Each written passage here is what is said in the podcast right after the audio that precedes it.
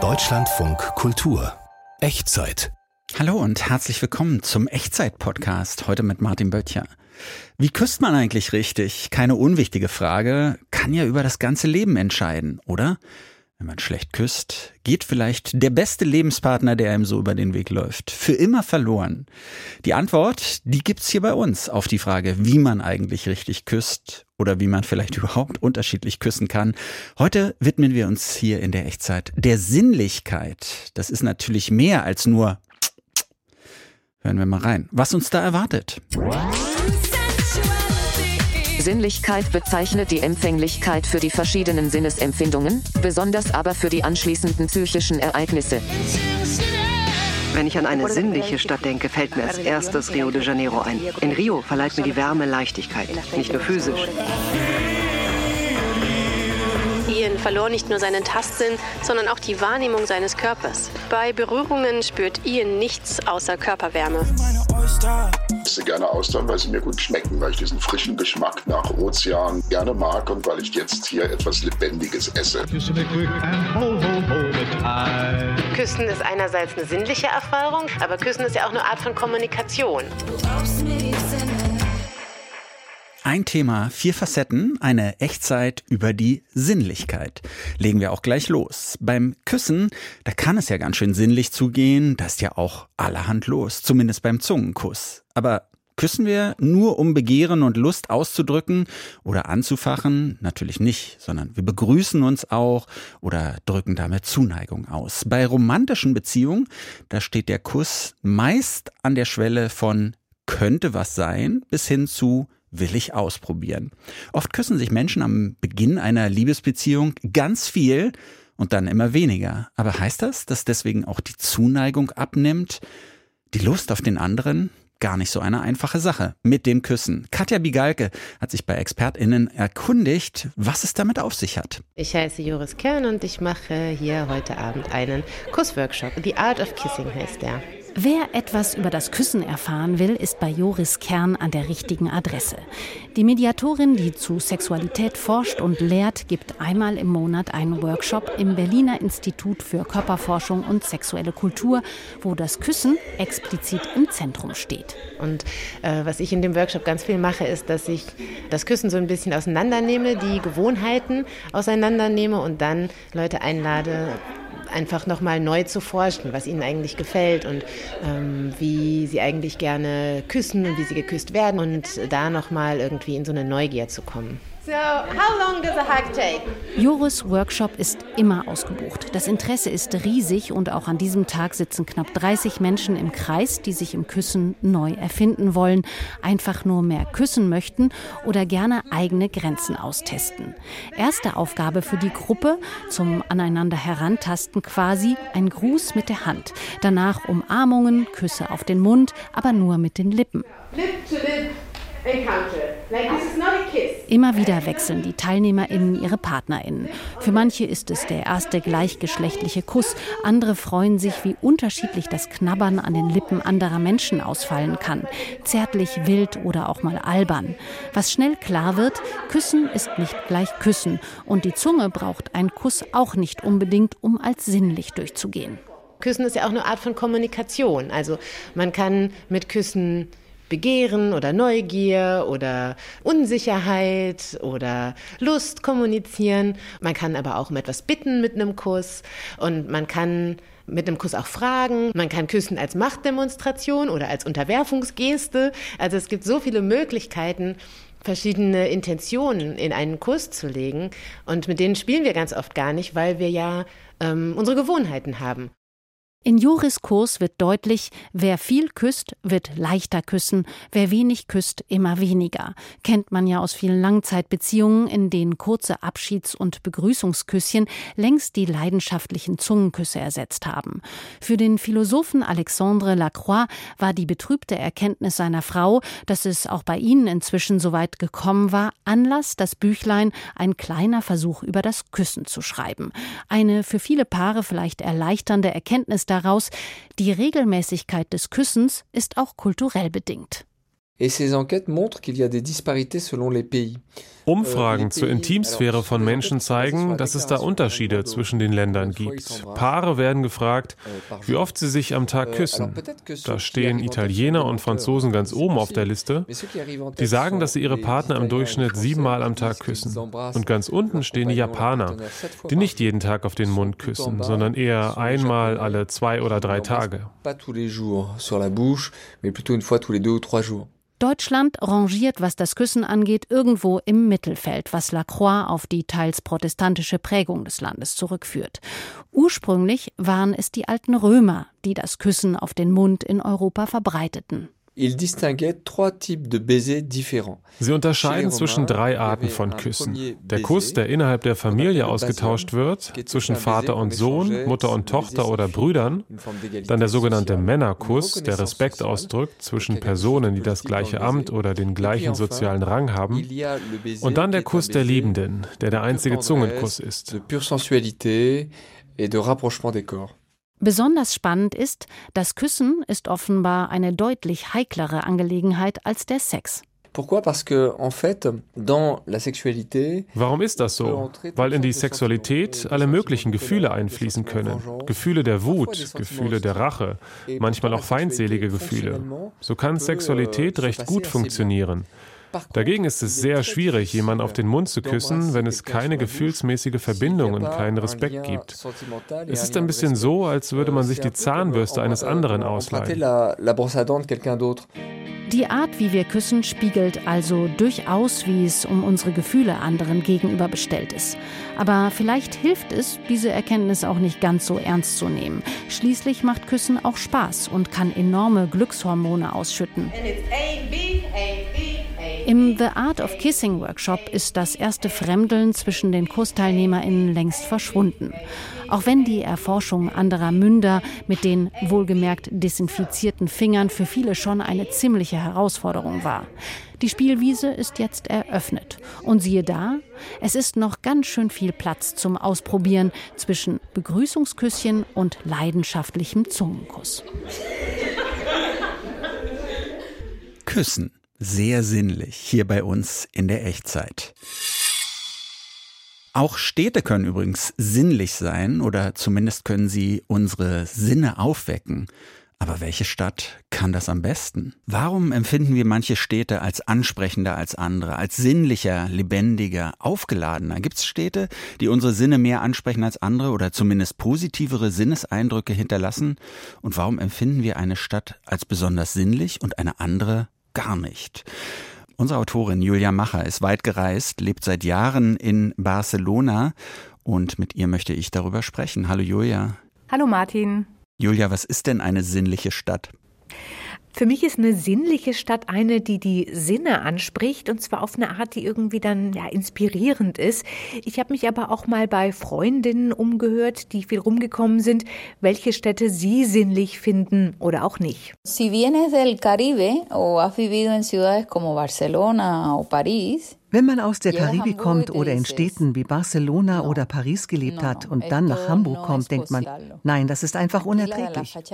Keine bunten Farben, keine geschwungenen Linien, keine Überraschungen hinter der nächsten Ecke. Si me preguntan por una ciudad sensual, la primera que pienso es en Río de Janeiro. Wenn ich an eine sinnliche Stadt denke, fällt mir als erstes Rio de Janeiro ein. Als ich das erste Mal dort war, hat mich die Stadt schon am Flughafen feucht warm umarmt. In Rio verleiht mir die Wärme Leichtigkeit, nicht nur physisch. Die Strände sind schon am frühen Morgen voll und alle genießen und zelebrieren die dazugehörigen Rituale. Das sich einölen, die bunten Pareos, die kühle Kokosmilch und es gab immer jemanden, der sagte, ich bin in sie verliebt estar apaixonado de você. So schön, so sinnlich kann man über Städte sprechen. Julia, du hast diese Töne eingefangen, du lebst selbst in Barcelona. Wo würdest du denn Barcelona auf der Sinnlichkeitsskala von ja, 0 bis 10 einordnen? Ich äh, schwank so zwischen 7 und 8. Ah, so hoch. Warum? Was gibt's denn da für die Sinne? Also ich finde, es ist visuell eine sehr, sehr ansprechende Stadt. Es gibt eigentlich immer was zu gucken, was zu entdecken. Es kann ein Ladenschild sein, was so eine besonders hübsche, nostalgische Typo hat. Oder Balkon, auf dem jemand äh, ganz viel Pflanzen angepflanzt hat und die sich dann so kaskadenmäßig über die Brüstung ergießen. Und ich mag den Vibe von Barcelona. Ich habe den Eindruck, dass die Leute sich hier mit so einer selbstbewussten Gelassenheit durch die äh, Stadt bewegen. Aber, und deswegen tendiere ich vielleicht doch eher zu der sieben statt zu der acht. Barcelona ist eben auch sehr voll. Also Stichwort Massentourismus. Und wenn sich dann im Zentrum ein Souvenirshop an den anderen reiht und ja, sich durch die immer gleichen Gassen die immer gleichen Reisegruppen schieben, dann hat es was sehr Aufdringliches, wie eines dieser süßlichen Billigparfüms. Wie findest du Berlin? Tja, ich neige zu einer 5. Also ich meine, Berlin ist meine Stadt, bin hier geboren, nie weggezogen, aber meiner Ansicht nach bietet Berlin eher sowas für die negativen Sinne. Also nicht im Sinne von schön, die U-Bahn, nasse Hunde, Döner und Schlimmeres. Deshalb ja, 5. Würdest du sagen, es gibt irgendeinen Sinn, den Berlin besonders anspricht? Geruch ist schon ein großes Thema und das liegt, glaube ich, in der Natur der Sache, dass das dann eher so was Negatives ist. Da ist Berlin wirklich nicht schön. Wie ist das mit Barcelona? Also bei Barcelona ist es für mich vor allem der Sound der Stadt. Ich finde, die hat so einen ganz eigenen Klang. Es ist so eine rhythmische Mischung aus menschgemachten mechanischen Geräuschen, Verkehr und Naturklängen. Ganz charakteristisch sind für mich diese Rollläden vor Geschäften, die dann zum Teil noch von Hand hochgezogen werden. Ganz ähnlich empfindet es auch José Luis de Vicente, Kurator und Direktor des Design Hubs Barcelona. Der hat sich in seinen Arbeiten immer wieder mit Sensorik, mit Big Data aus Städten beschäftigt. Ich finde die sonore Dimension der Stadt besonders interessant. Der Sound Barcelonas ist das Rauschen des Meeres und des Verkehrs, gemischt mit den Geräuschen von Mensch und Tier. Im Zentrum der Stadt hört man gleichzeitig Schiffssirenen, Möwenkreischen und Kirchenglocken.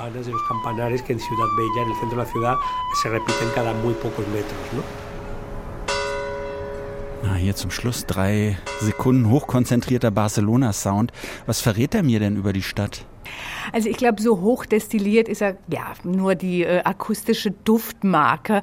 Aber tatsächlich können sensorische Daten viel über eine Stadt verraten. Es gibt ein Kollektiv, das heißt Good City Maps. Das hat für verschiedene Städte, darunter auch Barcelona, anhand von Flickr-Fotos analysiert, welche Straßen wie klingen und welche Emotionen das in den Menschen auslöst. Ähnliche Projekte gibt es auch für Gerüche und aus diesem Datenmaterial kann man sich dann Karten basteln, die einen ja nicht auf dem schnellsten, aber vielleicht vielleicht auf dem schönsten, dem ruhigsten, dem inspirierendsten oder dem am besten riechenden Weg von A nach B bringen. Solche sensorischen Spaziergänge, die helfen auch Stadtplanern bei der Arbeit. Wie muss ein Platz, wie muss eine Straße, wie ein Gebäude oder ein Viertel geplant werden, damit es eben möglichst ansprechend, möglichst angenehm ist? Aber ist das nicht eine, eine hochsubjektive Empfindung? Das ist doch individuell total unterschiedlich. Was für den einen so ultimativ sinnlich ist, ist für den anderen vielleicht völlig uninteressant. Ja, aber es geht dabei nicht so sehr um ästhetische Befindlichkeiten, also was der eine schön oder der andere hässlich findet, sondern wirklich um menschliche Grundbedürfnisse. Darüber habe ich mich mit Alexander Karius unterhalten. Der hat vor zwei Jahren für das Projekt Sense the City Menschen aus ganz unterschiedlichen Kontexten befragt, wie sie sich ihre Stadt wünschen. Und er hat Folgendes herausgefunden. Das eine ist, es gibt eine Präferenz auf einer individuellen Ebene für Farbigkeit, für gesundes Leben, für natürliches Leben, für Stadtwald, für Begrünung. In gleichem Maße aber auch das Verlangen nach öffentlichen Räumen, in denen man sich bewegen kann, austauschen kann. Also das sind schon Wünsche von Stadtbewohnerinnen und Stadtbewohnern, dass diese öffentlichen Räume wieder mehr zur Verfügung stehen und zum Teil auch erst gestaltet werden und auch anders gestaltet werden. Eben nicht der Platz mit einer Parkbank, sondern auch mit gewissen sinnlichen Reizen. Ja, und sinnliche Reize, das kann ein Straßenfest sein, eine Bibliothek unter freiem Himmel oder ein duftender Kräutergarten. Also alles, was die Umgebung einbindet, erlebbar macht und wieder echte Begegnungen im Analogen ermöglicht, das ist reale Krankheitsprävention. Denn die Menschen vereinsamen so nicht. Grünere und sozial gerechtere Städte, daran arbeiten ja Politiker und Stadtplaner weltweit. Barcelona hat mit dieser Idee, Superblocks einzuführen, für Aufmerksamkeit gesorgt, also so verkehrsberuhigte große Blöcke. Du lebst in Barcelona. Hat das die Stadt wirklich wieder sinnlich erlebbarer gemacht? Ja, um das zu überprüfen, habe ich gestern Mittag einen kleinen Selbstversuch unternommen. Also ich stehe hier auf der Kreuzung Carrer Conseil de Saint mit Girona. Früher fuhren hier Autos in beiden Richtungen. Jetzt ist der Platz verkehrsberuhigt. Radfahrer fahren vorbei. Fußgänger laufen hier über den Platz. Man hört es vielleicht an den Schritten oder wenn ich hier so scharre. Das ist ein sehr sandiger Boden. Um mich herum sind eins, zwei, drei, vier, so vier Pflanzeninseln äh, mit Bäumen, eine Palme, durch deren Blätter man den Himmel blau blitzen sieht. Es riecht nach der Bäckerei, die gegenüber ist, bisschen nach Zigarettenrauch und Kaffee von der Bar nebenan und nach trockenem Laub. Aber ich will so sagen, in Gänze hat man schon eher das Gefühl, man steht im Park und nicht in der Stadt. Sehr schön. Aber blitzblauer Himmel im Dezember, das gibt's ja offensichtlich in Barcelona, nicht unbedingt in Berlin. Hier ist immer alles grau und grau. Südeuropa ist da in Sachen sinnliche Städte schon klar im Wettbewerbsvorteil, oder? Ich würde sagen, das gute Wetter hier ist eine hinreichende Bedingung, aber nicht unbedingt eine notwendige. Weil es warm ist, passiert mehr auf der Straße natürlich. Der öffentliche Raum wird auch anders genutzt. Also bei Festen stellen Nachbarn auch in Barcelona einfach Tische und Stühle auf die Straße, um gemeinsam zu essen, gemeinsam zu feiern. Und weil viel Privates dadurch öffentlich stattfindet, sind die Grenzen fließender und der Umgang der Menschen ändert sich miteinander. Also man guckt sich häufiger in die Augen, nimmt sich stärker wahr, aber nett sein, auf der Straße mal Hallo sagen, wenn man sich ein paar Mal schon gesehen hat, das geht auch ohne Sonne. Klar. Klingt logisch, als angenehm empfinden wir Orte, an denen wir uns so wahrnehmen, in Kontakt treten. Hast du so eine Art Zauberformel für lebenswerte Städte? Also nach den Gesprächen, die ich geführt habe, würde ich sagen, mehr Wildnis zulassen. Mhm. Könntest du vielleicht noch etwas mehr dazu sagen? Ich kann mir darunter nicht so viel vorstellen. Ja, es ist eine Idee, auf die mich José Luis de Vicente vom Designmuseum Barcelona gebracht hat. Der hat im Gespräch nämlich einen Bogen geschlagen vom Plan Cerdà, also das ist Barcelonas Schachbrettmusterartige Neustadt aus dem 19. Jahrhundert, die zu Europas am dichtesten besiedelten und architektonisch vielfältigsten Vierteln zählt, bis zu einem Ansatz, der heute Schule macht bzw. Schule machen sollte. No podemos contemplar pura y exclusivamente las decisiones de diseño desde las necesidades. Wir müssen aufhören, Design und Stadtplanung nur nach den Bedürfnissen der Menschen zu gestalten, sondern auch alle anderen nichtmenschlichen Spezies berücksichtigen. Es gibt Künstler, die gestalten Stadtgärten nach den Bedürfnissen von Bestäubern. Diese Gärten sollen nicht in erster Linie unsere Augen erfreuen, sondern Bestäubern ihre Arbeit erleichtern. Wir müssen die Stadt der Zukunft nicht mehr nur mit unseren Sinnen, sondern auch mit den Sinnen anderer Lebewesen begreifen. Das wäre dann der Großstadtdschungel 2.0, oder? Genau, so ein dicht besiedelter Raum, äh, der eine immense Vielfalt in sich birgt und in dem sich eben dadurch auch Sinneseindrücke multiplizieren. Auf der Suche nach der sinnlichen Stadt. Julia Macher war für die Echtzeit unterwegs. Vielen Dank für dieses Gespräch. Bitte, gerne.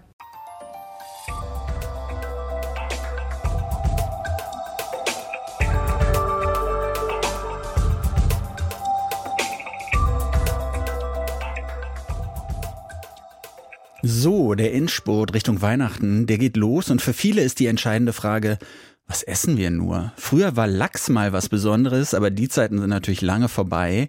Tatsächlich noch etwas Außergewöhnliches sind Austern. Austern zu essen, und das passt dann auch zu unserem Thema heute, kann eine sehr sinnliche Erfahrung sein.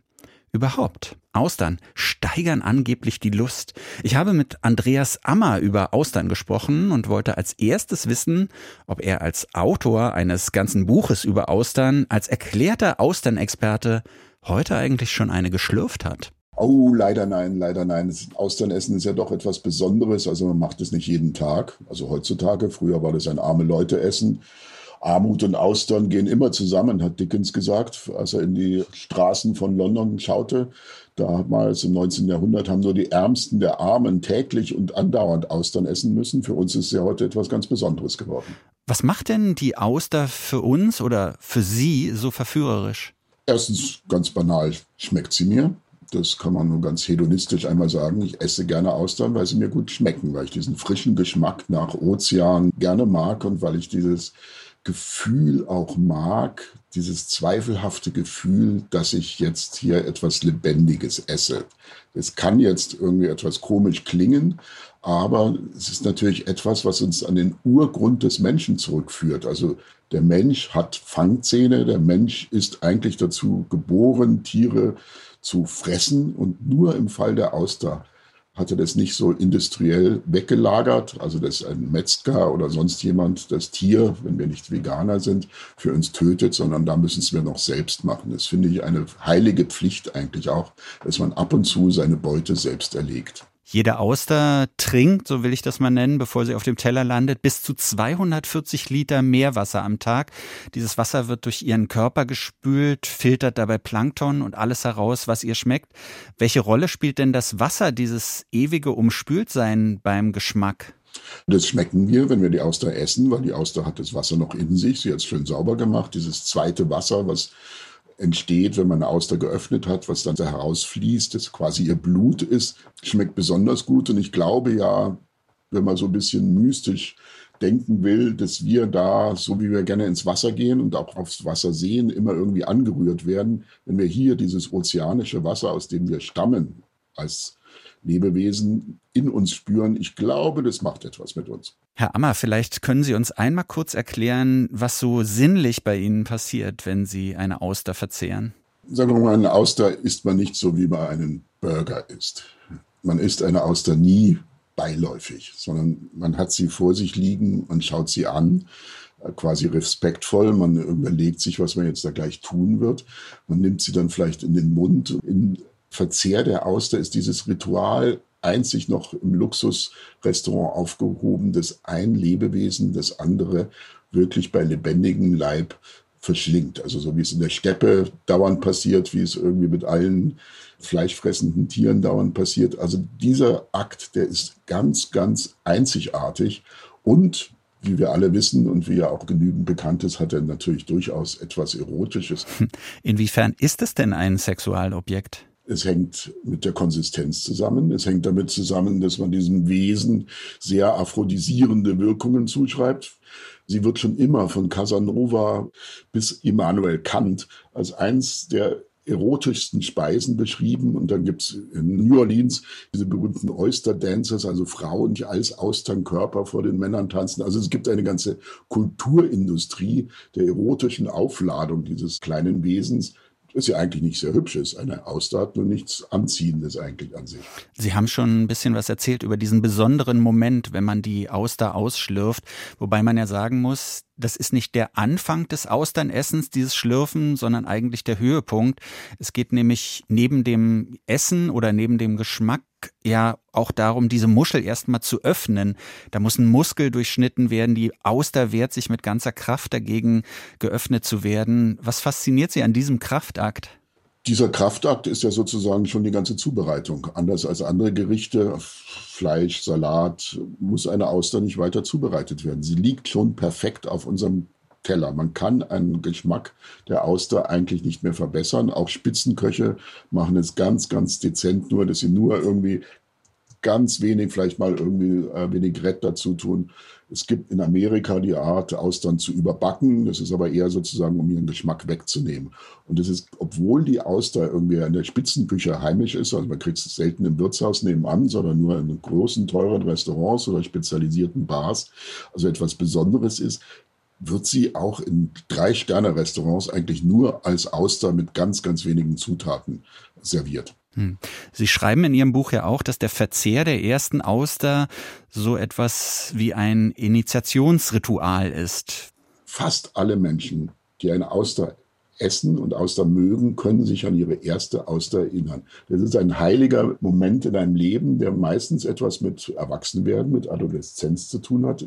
Anthony Bourdain, der große amerikanische Fernsehkoch, beschreibt in seiner Biografie den Moment des Essens seiner ersten Auster. Das sei der wichtigste Moment in seinem Leben gewesen. Er sei in diesem Moment auf einem kleinen französischen Kutter erwachsen geworden, als er unter den skeptischen Blicken seiner Eltern diese erste Auster geschlürft hat. Und er schreibt dann, nichts kam diesem Moment jemals in meinem Leben nahe. Nicht der erste Sex, nicht die ersten Drogen, nicht die erste Fernsehsendung. Nichts hat die erste Auster toppen können in seinem Leben.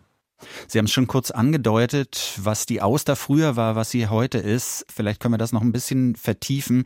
Seit wann gibt es Austern und wann waren sie besonders beliebt als Speisemittel?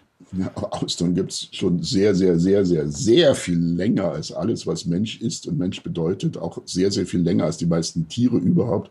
Austern, obwohl man immer denkt, sie seien so zärtlich, sind die widerstandsfähigsten Wesen überhaupt. Also die Katastrophen, die die Saurier und alle anderen Lebewesen nicht überlebt haben, haben die Austern ganz einfach weggesteckt. Also die haben alle Kometeneinschläge, alle Eiszeiten, alle Hitzezeiten einfach überlebt. Und sie werden sicher auch den Menschen, wenn er den Planeten endlich zerstört hat, überleben. Und die ersten Menschen haben wahrscheinlich Austern gegessen. Man sieht es, die ersten Ausgrabungen, die es gibt, wenn ein Skelett irgendwo gefunden wird, ein neues, ältestes Menschenskelett, liegen daneben immer Austern weil die ersten Menschen haben sich an Ufern angesiedelt und haben da aus den Wassern die Austern gegessen. Das war sozusagen das erste Sesshaftwerdungsding immer, irgendwann ans Ufer gehen, Austern essen. Und Sie glauben, dass die Auster uns unter Umständen überdauern wird? Auf jeden Fall. Also sie ist so widerstandsfähig, sie kann sich so anpassen. Es gibt keine mir vorstellbare Art, wie so eine Auster untergehen soll. Andreas Ammer hat das Buch Austern ein Porträt geschrieben. Erschienen ist es bei Mattes und Seitz. Und so faszinierend sich das auch alles anhört, Herr Ammer, mich haben Sie nicht überzeugt. Das ist nichts für mich, aber vielleicht gut für Sie. Bleibt mehr für Sie übrig. Vielen Dank für das Gespräch. Ich danke Ihnen. Austern haben wir gegessen, geküsst haben wir schon. In dieser Echtzeit geht's ums Sinnliche und um unsere Sinne. Mithilfe der klassischen fünf Sinne, da nehmen wir die Außenwelt wahr, aber es gibt natürlich auch einen sechsten Sinn, die Eigenwahrnehmung. Da richten wir unsere Antennen nach innen auf den eigenen Körper. Die Eigenwahrnehmung, sie überwacht jede unserer Bewegungen, auch im Schlaf. So weiß das Gehirn immer, wo Kopf und Beine, Hände und Füße gerade sind und kann sie entsprechend steuern. Was, wenn dieser sechste Sinn nicht mehr da ist? Das kann man beim Briten Ian Waterman studieren. Er spürt seinen Körper nicht. Was das bedeutet, das hat er meiner Kollegin Natalie Klinger erzählt. Ian Waterman bietet mir etwas zu trinken an. Es ist später Nachmittag. Ob ich gern auch einen Mädchentee hätte, also einen Früchtetee, will er wissen und gestikuliert in Richtung der Teebeutel. Damit zieht er seine Frau Brenda gern auf, die Früchtetee lieber trinkt als den klassischen English Breakfast Tea. Seit Brenda von zu Hause aus arbeitet, ist Ian für die Heißgetränke zuständig. Was die einen bloß als Geste eines aufmerksamen Ehemanns bezeichnen würden, ist für Ian eine kleine Meisterleistung. Ian kann etwa nicht einfach seine Hand in die Keramikdose stecken, um die Teebeutel herauszufischen. Denn er spürt nicht, ob seine Finger diese zu fassen bekommen. So also hebt er die Dose an, um seine Finger dabei zu beobachten, ob sie die Teebeutel greifen. Was beim Menschen ohne diese Beeinträchtigung automatisch im Hintergrund abläuft, erfordert Ians volle Aufmerksamkeit.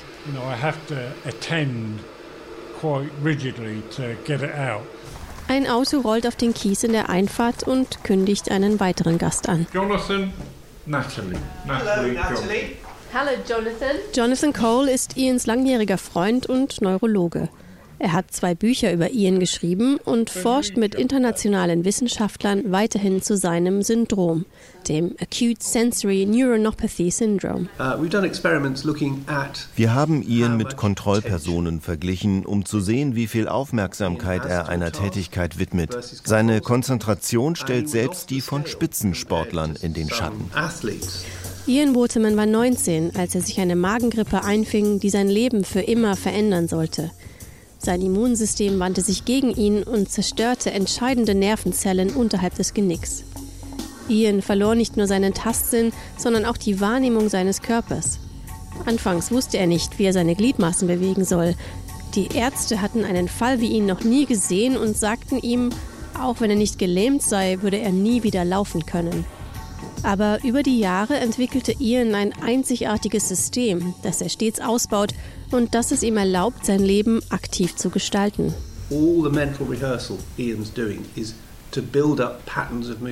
Ian spielt die Bewegungen im Kopf durch. Er kann sich nicht allein auf die Rückmeldung von seinen Augen verlassen, weil er dann zu langsam und ungenau wäre. Er nutzt seine Vorstellungskraft, um sich zu bewegen. Ian teilt komplexe Bewegungsabläufe in einzelne Schritte, studiert sie als Muster ein, die er ständig wiederholt, manchmal zu einem Rhythmus, den er im Kopf abspielt. Er verlässt sich dabei auch auf Hinweise aus seiner Umwelt, um zu wissen, wo genau sich sein Körper im Raum befindet. Geräusche, das Rascheln eines Teebeutels, den er berührt. Temperatur, die er weiterhin wahrnimmt, habe ich die Teetasse bereits in der Hand? Schmerz, den er auch noch spürt, wobei es dann meist zu spät ist.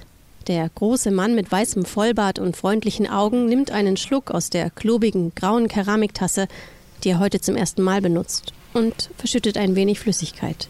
Now, I've been picking up cups of tea a long time. Eine Tasse Tee anheben, das habe ich schon unzählige Male gemacht. Aber wenn ich die Eigenschaften der Tasse nicht genau kenne, also zum Beispiel nicht weiß, wie schwer sie ist, dann muss ich mich sehr stark konzentrieren. Früher arbeitete Ian als Staatsbeamter und gründete später als Berater für Barrierefreiheit seine eigene Firma. Inzwischen ist er in Rente und züchtet mit seiner Frau Brenda altenglische Truthahnrassen. Heute sitzt er im Rollstuhl, konnte aber viele Jahre gehen und schafft das auch nur wegen seiner Rückenschmerzen nicht mehr. Damals reichten unerwartete Berührungen aus, um ihn aus der Balance zu bringen.